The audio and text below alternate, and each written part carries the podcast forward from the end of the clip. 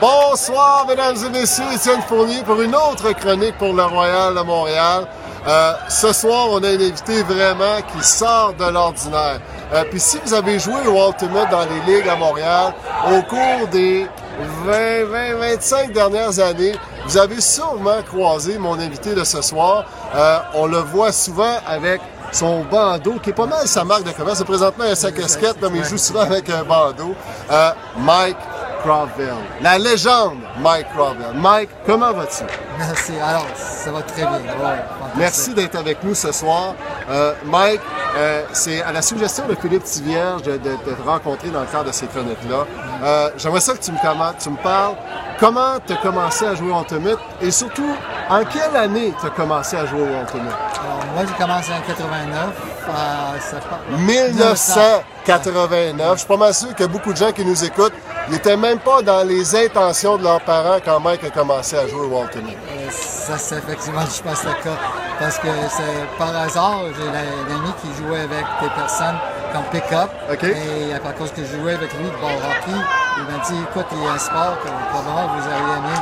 Alors, il m'a introduit, ça, c'est pick-up, et on jouait le réservoir de l'Université de Montréal. Le réservoir qui aujourd'hui est le stade là, Ouais. où, où les Carabins, l'équipe de football, joue. Ouais, juste Ok. Et qu'est-ce qui est arrivé, c'est en effet, on jouait les dimanches matin avant les gens de cricket venaient. Ah ouais. C'était pas un terrain qu'on a réservé, c'était le terrain qu'on a utilisé. Et j'ai joué pour, je ne me souviens pas combien de temps avant je suis capable de trouver une équipe. Parce que cette époque-là, il n'y a pas vraiment beaucoup d'équipes sur- dans la ligue. OK? Et j'attendais juste qu'il y ait vraiment une place pour jouer. Et c'est effectivement, il n'y a pas beaucoup d'équipes. Et d'un soir, mardi et je- jeudi. Et vraiment, c'est un sport qu'on jouait pendant l'été. OK? début. Euh, fait que 1989, on est en 2019, ça fait 30 ans que tu joues au Ultimate.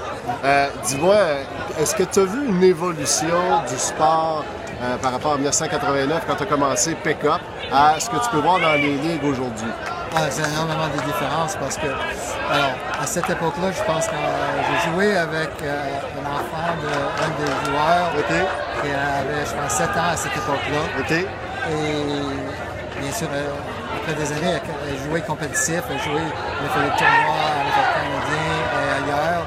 Et maintenant, elle était à l'âge de Grandmasters. Alors, Wow. dire, quand j'ai, moi, commencé de jouer, j'étais déjà l'âge de Grandmaster. J'avais 40. En effet, quand j'ai commencé. Quand tu as commencé à jouer, tu étais. Grandmaster. Et effectivement, on ne voit pas ce qu'on voit aujourd'hui. Alors maintenant, effectivement, la ligue, c'est vraiment les joueurs, joueuses commencent vraiment, on voit de l'âge de 6 jusqu'à mon âge, qui est à peu près ouais, Ben oui. 69. Alors, ça veut dire qu'on a presque, on veut dire, trois générations de joueurs, joueuses Ben qui oui. jouent maintenant, qui n'était pas le cas à cette époque-là. C'était vraiment, on a fait un petit groupe de personnes. Le niveau de jeu, c'est vraiment comme changé. C'est comme les vitesses, la capacité de, Ah faire- oui, de- hein? de lancer, tout. Et on ne parle pas des personnes comme 30 ou plus. On parle même des, joueurs joueuses de 18, 19, Ah ouais. même moins. Ben Mais oui. Même si on regarde ce soir aujourd'hui, Ben oui. les gens qui jouent, c'est- le niveau de jeu, c'est incroyable. Et en même temps, si on regarde la ligue, on peut jouer presque chaque soir pendant la semaine Ben oui. et quatre saisons. Mhm, à l'année longue, ouais. Et je me souviens d'avoir joué. avec- Quand on a commencé à jouer l'hiver, c'était à Saint- Saint-Jean-sur-Richelieu. Ouais. On devrait aller là-bas pour Ouais. vraiment jouer sur une base régulière pendant l'hiver. Oui, ça, je me souviens de ça. hein. C'est ça. Alors, euh, on a des tournois là aussi, les, nuits blanches, les, les tournois de oui, oui, oui. oui. Et euh, à cause qu'il y a vraiment manque à cette époque-là, je me souviens aussi jouer pick-up le lundi soir dans une petite ligue pick-up en Laval. OK. C'est à l'intérieur de patinoire, deux patinoires qui étaient en effet remplis. Le béton, c'était juste en effet un tapis de verre qui était mis sur le béton. Et on jouait pick-up Wow. à l'intérieur. À côté, c'est le soccer. Et l'autre côté, c'est des autres qui jouaient l'ultimate. En effet. Avoir vraiment la chance de jouer plus pendant l'hiver. Eh bien, c'est comme. Ouais, ben, c'est toute une évolution que le sport a connue, particulièrement à Montréal. On, a un témoin privilégié ici. Euh, Mike, autre, autre question. Euh, tu sais, le spirit of the game, euh, à l'époque par rapport à aujourd'hui, est-ce que tu trouves que ça a évolué, ça s'est transformé? Parle-nous un petit peu. C'est transformé. Je pense qu'une des choses qu'on avait plus à cette époque-là, il y a plus de chansons, plus de, des jeux qu'on faisait après des parties. Alors, il faudrait vraiment comme des, équipes qui se mêlaient plus ensemble et faisaient quelque chose après les matchs. En même temps, effectivement, si on regarde certains des, matchs maintenant 5 contre 5, on a moins le temps. À cette époque-là, c'est vraiment 7 contre 7. On jouait pas vraiment 5 contre 5 à cette époque-là. Maintenant, à cause des plus 5 contre 5 et il y a quoi, 5-10 minutes entre les matchs, on fait le cheer. Et ben, on fait quelques fois quelque chose de différent, mais c'est pas énormément différent. Alors, c'est énormément différent qu'on a eu dans le passé. Mais le spirit au niveau des joueurs et joueuses, ça, pour moi, ça reste le même. Ça reste le même? OK. Ben, c'est rassurant, c'est rassurant. euh, Mike, tu es aujourd'hui âgé de 69 ans. Euh, tout mon respect, parce que je te voyais encore jouer, et tantôt tu te réchauffais, puis je t'ai vu jouer encore quelques semaines. Euh, wow! Wow! Tout, mon respect. Euh, et puis, chanceux. Ben, ben, tant mieux. Puis on, te souhaite encore de nombreuses années à jouer au sein des différentes ligues de, de l'UGM, peu, importe où tu veux jouer. Euh, j'aimerais terminer la chronique. Euh, moi, ce qui me fascine au Ultimate, c'est que les gens viennent de toutes sortes d'horizons. Euh, puis toi, ben, aussi quand on parle d'Ultimate, euh, soit nos collègues de travail, notre famille, ben, des fois, ils trouvent que ça a l'air un peu d'une secte, hein, notre affaire. Euh, puis toi, ben, les sectes, ben, c'est un expert des sectes parce que tu travailles, je pense que tu es le fondateur, je ne me trompe pas, euh, d'un organisme qui s'appelle InfoSec. Ouais. Euh, Parle-nous un petit peu de ton organisme. Alors, on a commencé ça en 80, 1980.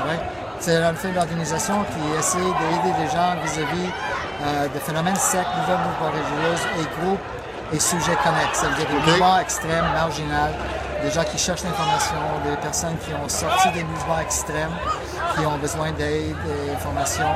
On fait la recherche, on détient une des plus grandes, je pense, bibliothèques ah d'informations sur le sujet au Canada. Et on, a fait, on répond à des besoins de toutes sortes de, de, situations. On a fait des, enfants, des, familles, des anciens membres, même des membres de différents mouvements, des, PJ. Alors effectivement, on a une ressource qui est vraiment, en mon opinion, je pense que c'est une ressource très unique au Canada. Et un des seuls qui existe au pays. Wow! Ah ben c'est impressionnant. Bravo pour, pour un organisme, bravo d'avoir fondé ça, et bravo pour tout le travail. Encore une fois, tout mon respect, tout le respect de la communauté dans le euh, montréalaise, québécoise et même tous ceux qui nous écoutent partout dans le monde. Merci Mike pour ton temps, ça a été un grand plaisir de te rencontrer encore une fois. Euh, et puis, ben, n'hésitez pas à partager cette chronique-là sur les médias sociaux. Euh, si vous avez des suggestions, hein, comme Philippe Tigage a fait avec Mike Ravel, N'hésitez pas à nous les partager, ça va nous faire plaisir de, tout le moins de tenter de réaliser vos suggestions. Et puis ben, d'ici là, on vous dit à très bientôt pour une prochaine chronique, chronique avec le Royal de Montréal. Merci.